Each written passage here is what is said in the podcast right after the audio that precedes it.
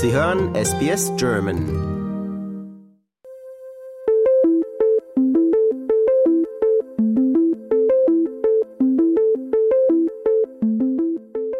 Mein Name ist Claudia Nold. Ich habe Pharmazie in Saarbrücken studiert. Dann bin ich nach Frankfurt und habe in Frankfurt meine Doktorarbeit gemacht. Und da haben Marcel und ich uns auch kennengelernt. Ja, in meiner Doktorarbeit habe ich dann entschieden, okay, die Apotheke ist nichts für mich. Bin dann ähm, auch in der Zeit kurz am Karolinska gewesen und da habe ich dann gedacht, okay, Forschung ist es. Und dann waren wir kurz in den USA und dann kamen wir hier nach Australien und ja, die Apotheke hat mich nie verlassen, weil und so haben wir dann unsere Forschung auch ausgerichtet.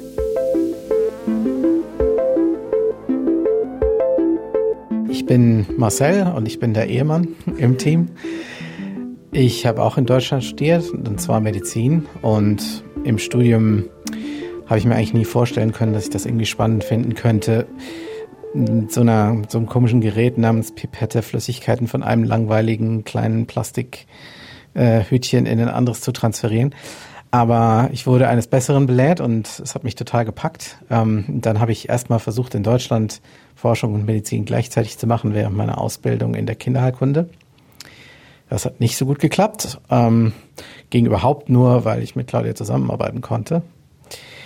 Aber ähm, aufgrund des äh, sort of, ja, mäßigen Erfolges ähm, habe ich mich dann entschlossen, mich um ein Stipendium zu bewerben von der Deutschen Forschungsgemeinschaft, DFG.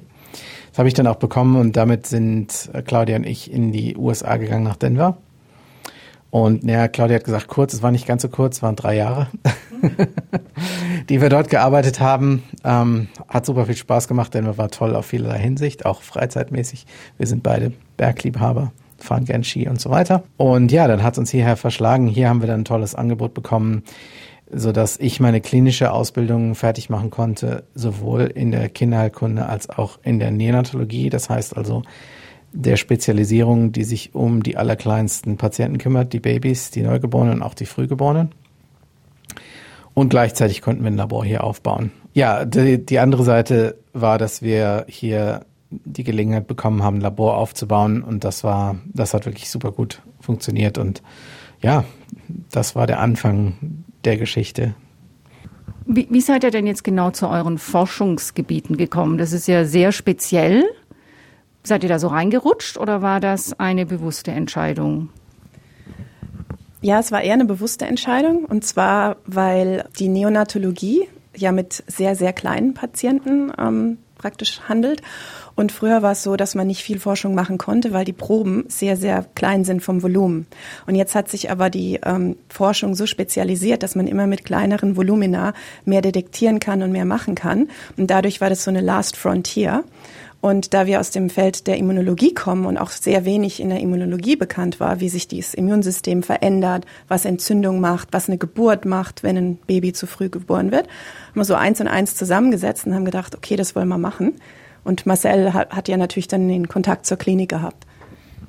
Ja, genau. Und das ist natürlich was ganz Tolles. Auch, das ist auch das, was ich immer machen wollte, weil ich auch sehr viel investiert habe über die vielen Jahre meiner Ausbildung. Nämlich, dass man, wenn man in der Klinik arbeitet, ständig erfährt, was die Probleme sind, die wir haben in der Versorgung dieser kleinen Patienten. Natürlich gilt das auch für andere medizinische Gebiete, aber in meinem Fall eben die, die Neonatologie.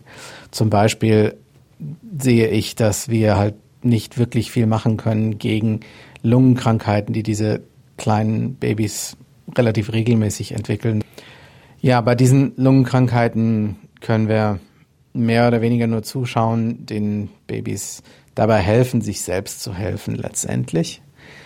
Ähm, und das war eine der großen oder ist immer noch eine der großen Lücken in der Versorgung und es gibt noch mehrere davon. Und wenn man dann auch Forscher gleichzeitig ist, dann kann man sagen, okay, was kann man denn hier machen? Und gerade dann eben verbinden die zum Beispiel Immunologie in unserem Fall mit den klinischen Fragestellungen in der Neonatologie.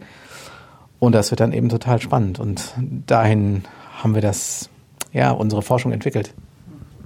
Wie ist das denn, wenn man gemeinsam wohnt, lebt und gemeinsam arbeitet und das schon so lange. Spricht man da noch über was anderes als über die Arbeit? Ähm, ja, also Marcel beschwert sich immer, wir sprechen zu wenig über die Arbeit. Ich finde, wir sprechen sehr viel über die Arbeit.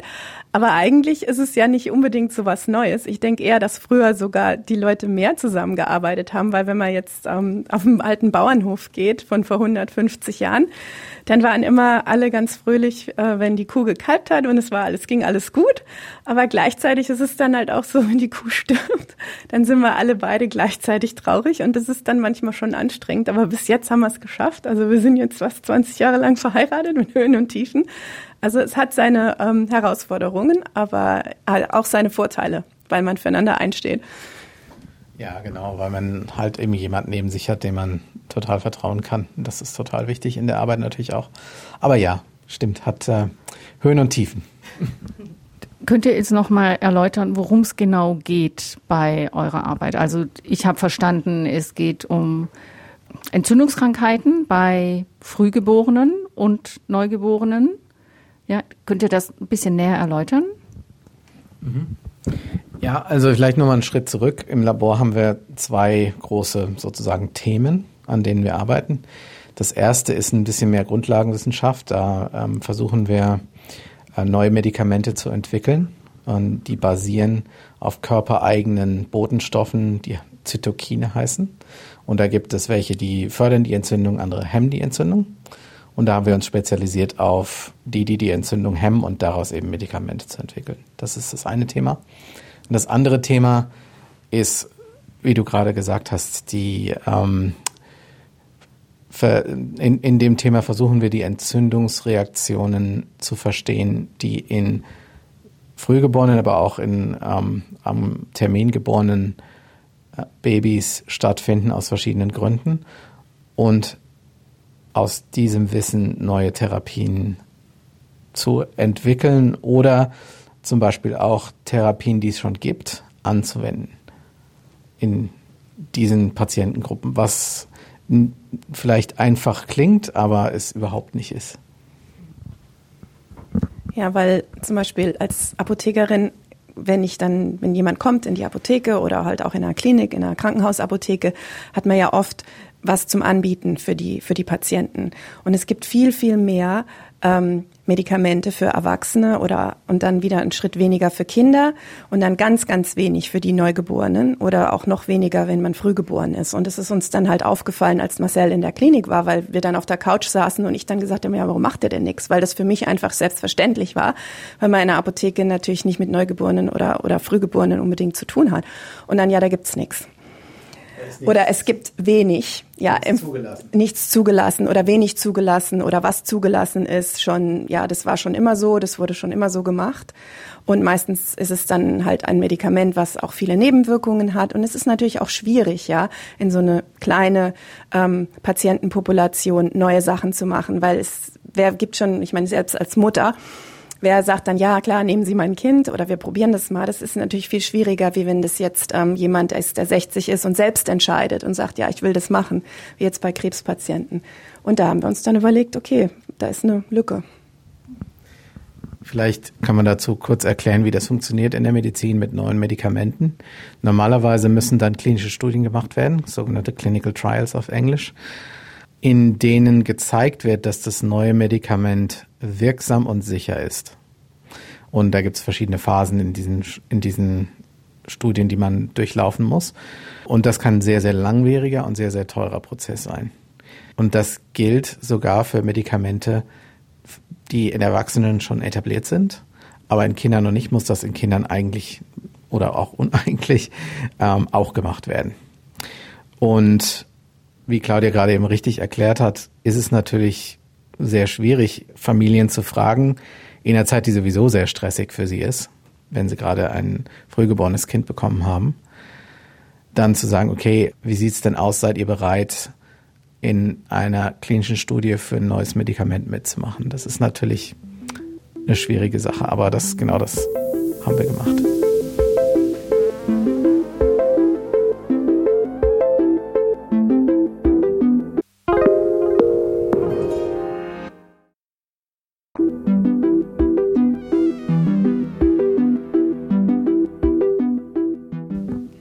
Denn da die Resonanz bei den Eltern? Also müsst ihr die im richtigen Moment abpassen oder? Ja, es gibt keinen richtigen Moment. Wenn man da nicht dabei war, dann ist es ein bisschen schwierig nachzuvollziehen oder wenn man selbst die Erfahrung nicht hat. Aber letztendlich, wie das läuft, ist ähm, eine schwangere Frau kommt ins Krankenhaus und kriegt dann gesagt, es gibt ein Risiko, dass sie jetzt ihr Kind bekommt viel zu früh. Das ist natürlich erstmal ein Schock. Und den müssen sie erstmal verkraften als Familie. Manchmal geht es dann sehr schnell, manchmal dauert es länger, manchmal passiert auch nichts. Und das ist immer sehr schwer vorherzusagen. Das macht es auch nochmal schwieriger. Ist immer eine Unsicherheit dabei. Und wenn man dann eine Studie macht, so wie wir jetzt gerade, über die wir gerade reden, und wo man dann gleich früh anfangen muss, wenn das Baby geboren ist, muss man idealerweise mit den Familien entweder vor der Geburt reden oder in den ersten 24 Stunden nach der Geburt. Und ja, da gibt es keine guten Zeiten. Da müssen wir dann alles Mögliche tun, um so empathisch wie möglich uns in die Situation reinzuversetzen und so schonend wie möglich die, diese Gespräche zu führen. Aber letztendlich ist das was, worin wir sowieso trainiert sind, weil wir ja auch außerhalb klinischer Studien ständig Gespräche führen mit Patienten, Familien, um ihnen normalerweise erfreulicherweise gute Nachrichten zu bringen über den Fortschritt ihres Kindes in der Station zum Beispiel. Leider aber auch manchmal nicht gute Nachrichten. Und dadurch sind wir schon trainiert darin und haben da ein bisschen einen Vorteil dadurch. Aber schwierig bleibt es trotzdem. Hat sich das für euch geändert, als ihr selbst Kinder bekommen habt oder als du, Claudia, schwanger warst? Ja, auf jeden Fall. Ich meine, man ist ja super naiv. Also, und ähm, wenn man dann, dann denkt man, ja, das, das, das wird schon und so. Und, und bei mir persönlich war es auch, dass ich ähm, eine Plazenta previa hatte. Ja, das ist, wenn die Plazenta halt äh, sozusagen ähm, über dem Ausgang so überlappt und wenn man dann kann man nicht normal gebären, weil das Risiko ist, dass man dann halt verblutet während der normalen Geburt. Ich wusste davon und ich bin dann aber auch aufgewacht und ähm, da war dann auch alles ähm, ja voller Blut und und dadurch brauchte ich dann einen, einen, einen Notkaiserschnitt und ähm, danach war ich dann äh, nicht mehr so naiv und so unbesorgt. Und da kann, das kann man sich halt nicht vorstellen. Aber ich war trotzdem in der glücklichen Lage, dass, dass der Lars halt, ähm, unser Sohn, unser Ältester, nicht ähm, früh geboren war und dass dann mit ihm trotzdem alles in Ordnung, in Ordnung war. Aber ja, also ich meine, ich bin ja nicht auf Station hier und der Marcel äh, hat schon gesagt, dass hier ein super ähm, Ärzteteam ist und auch weltweit und mit Kollegen, mit denen wir zusammenarbeiten und auch auf dem gleichen Forschungsgebiet arbeiten, die wirklich alles dran setzen. Also es sind ja nicht nur wir, sondern es ist ja wirklich äh, eine Kohorte von, von ähm, Forschern, die auf dem gleichen Gebiet arbeiten und alle an einem Strang ziehen, um irgendwann das in die, in die Klinik zu bringen und Fortschritte zu machen. Ja, meine Antwort ist sehr ähnlich. Also ich glaube, Kinder verändern das Leben einfach auf eine, auf eine Weise, die man sich nicht vorstellen kann, wenn man sie nicht hat.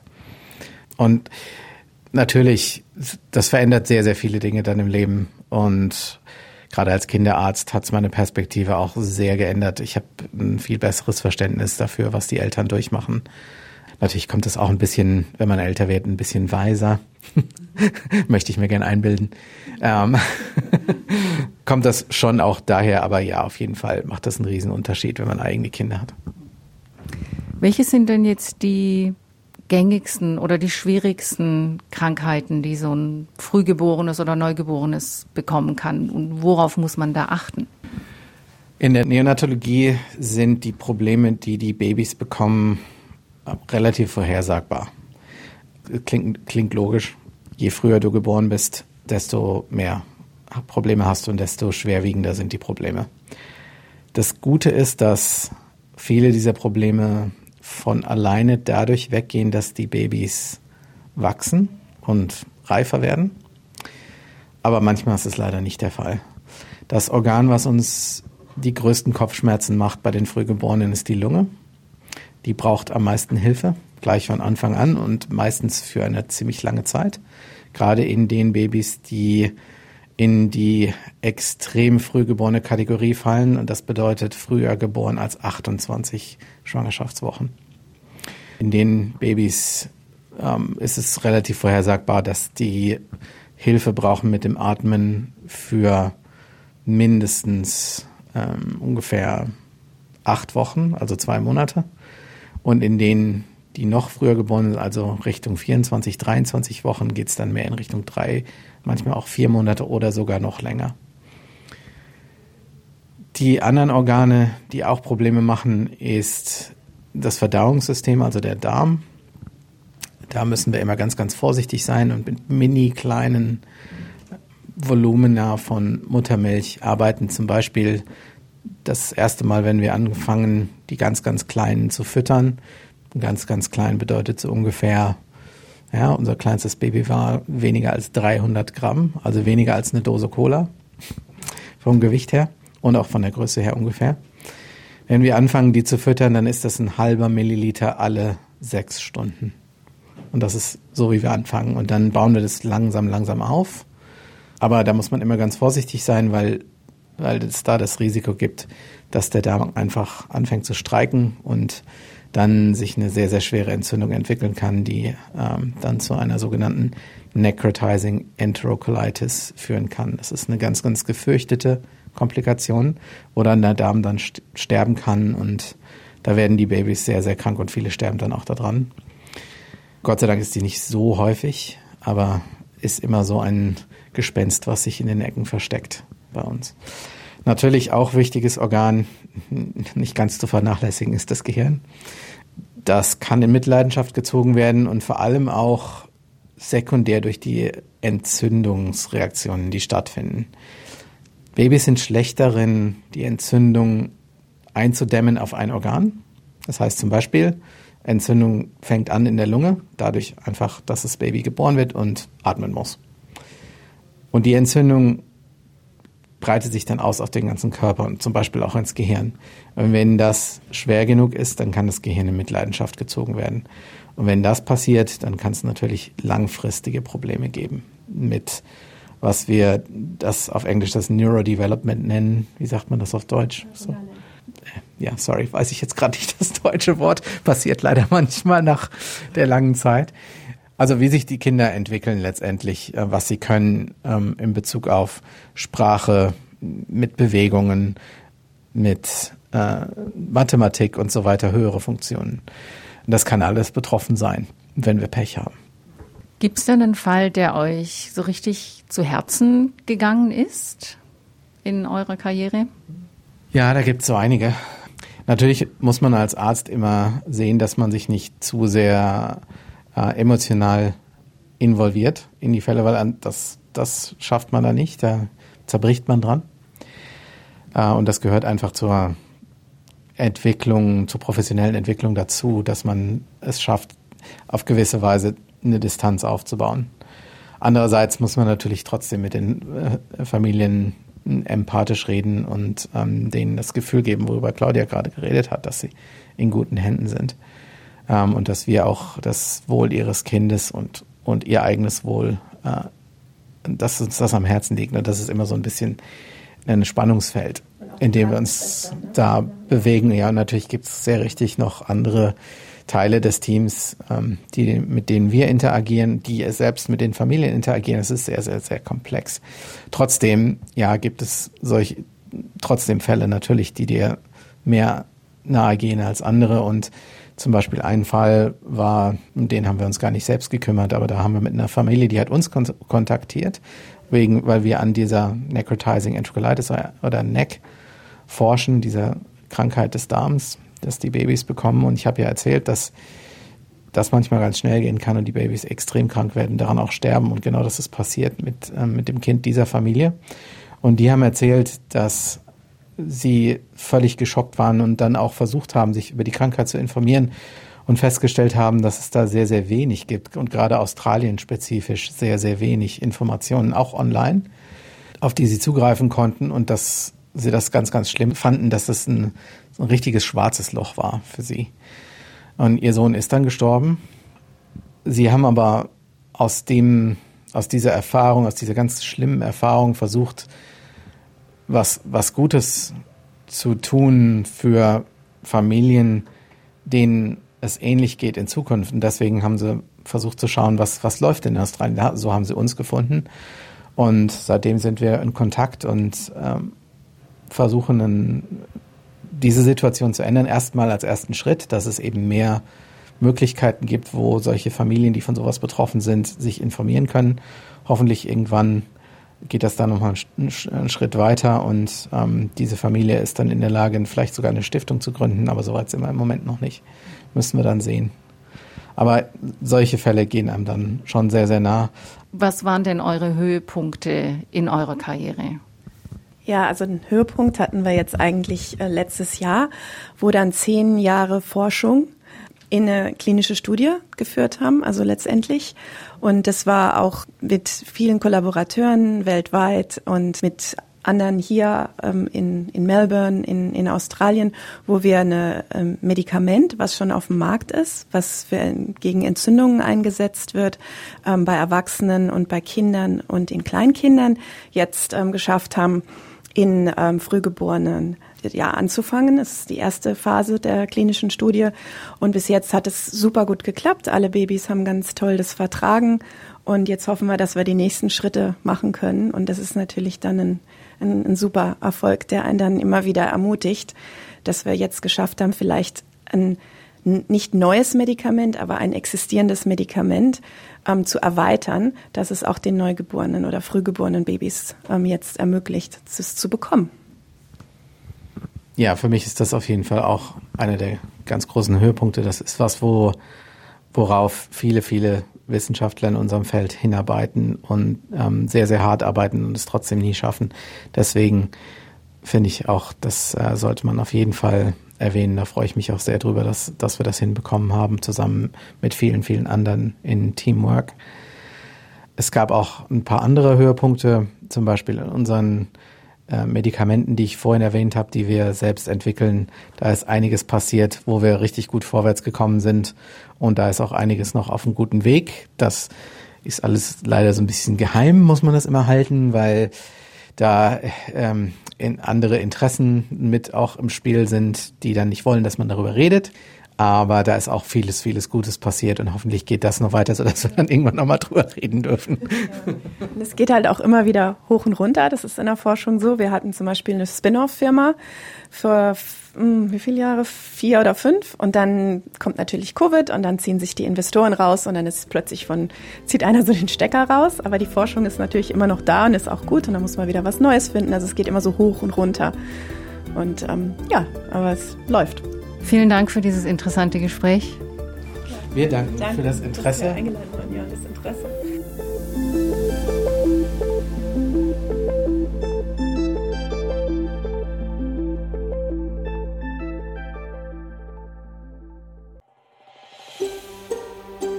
Lust auf weitere Interviews und Geschichten? Uns gibt's auf allen großen Podcast-Plattformen wie Apple, Google und Spotify.